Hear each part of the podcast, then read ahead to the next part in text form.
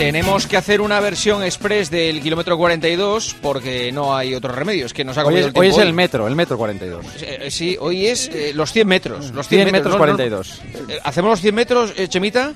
Hola, buenas noches, Juanma, buenas noches, Joseba. Hola, Chemita, ¿qué pasa? Perdónanos, ¿eh? Nada, no, hombre, hemos tenido hoy un entrevistón y luego encima hemos tenido a la sexóloga Carmen Vijande, que encima te ha dado caña con el, con el Sí, hilo. sí, sí, Tremendo, sí, ¿eh? sí. Sí, sí me parecía la voz increíble, ¿eh? Sí, Pues la, fíjate- ma, la ma para eso tiene un radar tremendo. Cierto, cierto. Oye, pues Para fíjate las hemos- sexólogas, digo, para las sexólogas, Ah, bueno. sexólogas, no para las voces. que, Eh, fíjate eh, que hemos- que hemos tenido un fin de semana intenso porque bueno, hemos estado- el maratón de Londres, que es el eh, que ha perdido, Sí. ha perdido Kipchoge. Bueno, ha pasado de todo, porque también eh, esta ha sido de, de las únicas Major, la única carrera que se ha podido llevar a cabo y se ha llevado unas, en unas condiciones un poquito diferentes. No ha sido la carrera que se celebra normalmente en abril, sino que ha sido una carrera que se ha celebrado en un circuito de dos kilómetros, que había que dar 19 vueltas, solo han podido correr atletas de alto nivel y era un circuito que solo tenía apenas tres curvas y la, y la última esa de- del Buckingham Palace, que era la, la última curva, no la más mítica, y una carrera un poco extraña, una carrera que se ha hecho en, condiciones un poquito han sido duras y donde la gran noticia ha sido que, que no ha ganado Eliud Kipchoge, que era el, gran favorito,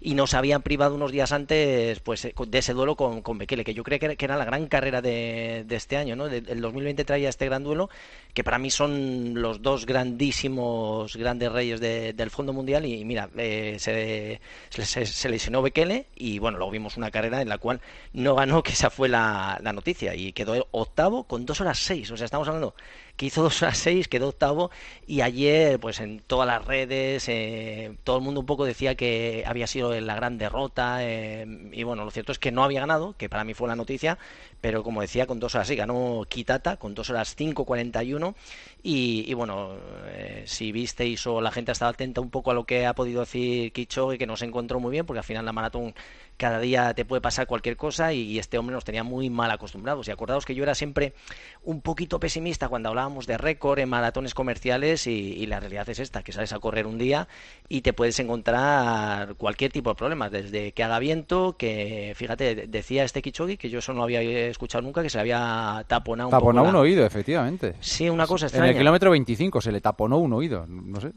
sí, sí es raro, ¿verdad? Sí, porque al principio se le veía más o menos bien y que luego que estuvo sin beber. También yo que estuve siguiendo la carrera se le veía que no tomaba avituallamientos, que no bebía, cosa también un poquito extraña porque si, si recordáis cuando veíamos el intento de récord de las dos horas siempre tenía le daban la bebida perfectamente, tenía que beber eh, pues eh, lo que le daban, ¿no? En, o sea, todo estaba demasiado controlado y aquí el que no bebiera fue un poquito extraño y, y, bueno, pues se nos queda abierto ese duelo para, para el año que viene los Juegos Olímpicos con Mekele, que yo creo que puede ser una de las grandes citas de, del año y, y que nos ha privado. Y, y, por si lo visteis para todo este lío de evolución tecnológica que lo hemos estado hablando durante muchísimo tiempo. tiempo La guerra de las tapas, la guerra de las tapas. Sí.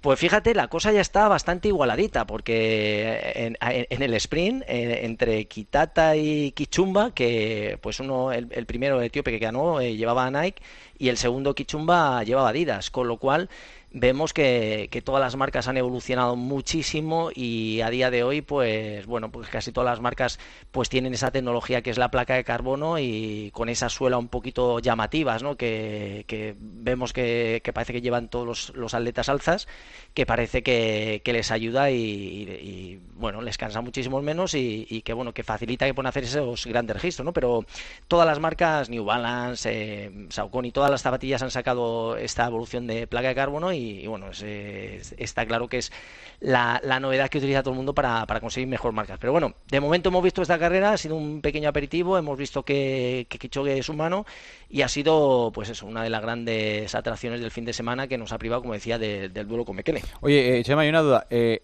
¿Puede que eh, Bekele, después de haber renunciado a correr en Londres, corra el maratón de Valencia e intente el récord del mundo? Recordamos que es el 6 de diciembre. Sí, eh, yo imagino que estas cosas eh, pueden surgir a última hora, que eh, al amigo Roch eh, le diga, oye, te doy tanto dinero por si vienes a, a intentar hacerlo, pero normalmente cuando planificas una carrera de este tipo son muchos meses y yo creo que si ha tenido esta lesión, pues tiene que parar, recuperarse. Fíjate, al final una pequeña lesión, como yo he tenido una pequeña rotura y al final te van 6-8 semanas. Es muy difícil hacer dos picos de forma como tan seguidos y habiendo tenido este parón. Pero yo si tuviera la posibilidad de, tener, de contar con que Bekele en mi carrera, lógicamente lo haría, ¿no? Pero bueno, yo creo que eh, el duelo de Bekele-Kichogue se va a ver en el año 2021.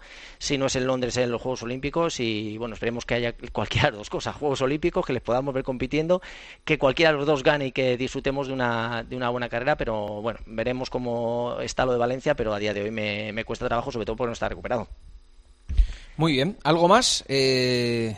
Bueno, yo Joseba quería comentaros la locura que hizo Kilian, que también ha sido una de las grandes noticias de la semana. El ultra hamster, ¿eh? Qué nombre más bonito este, ¿verdad? Ultra hamster, que no es, un, hámster. no es un hámster muy grande que no, que no quepa en la jaula. Sí. ¿Qué es un ultra hamster? Pues que se puso a entrenar y quería probar unos avituallamientos para ver lo que tenía que tomar en carrera y nada, como estaba entrenando, dice, pues voy a hacer dos maratones. Hizo 85 kilómetros dando vueltas a la, a la pista eh, y creo, bueno, 5 horas 58. Eh, Juanma, a 4.13 por kilómetro. Y estaba probando, iba cambiando ca- cada, dos horas de, de sentido, pero vamos, una auténtica locura. 85 kilómetros dando vueltas en la pista.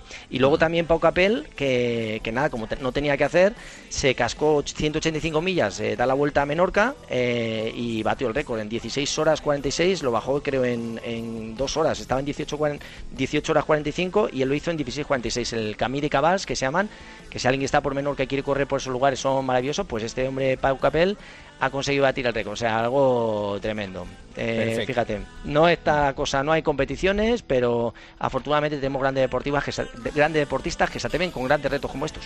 Chemita, te debemos tiempo, ya lo recuperaremos, ¿vale? Nada, un placer. Muchos besitos Un y feliz beso, semana. chao. Adiós, Joseba. Hasta mañana, chao, chao.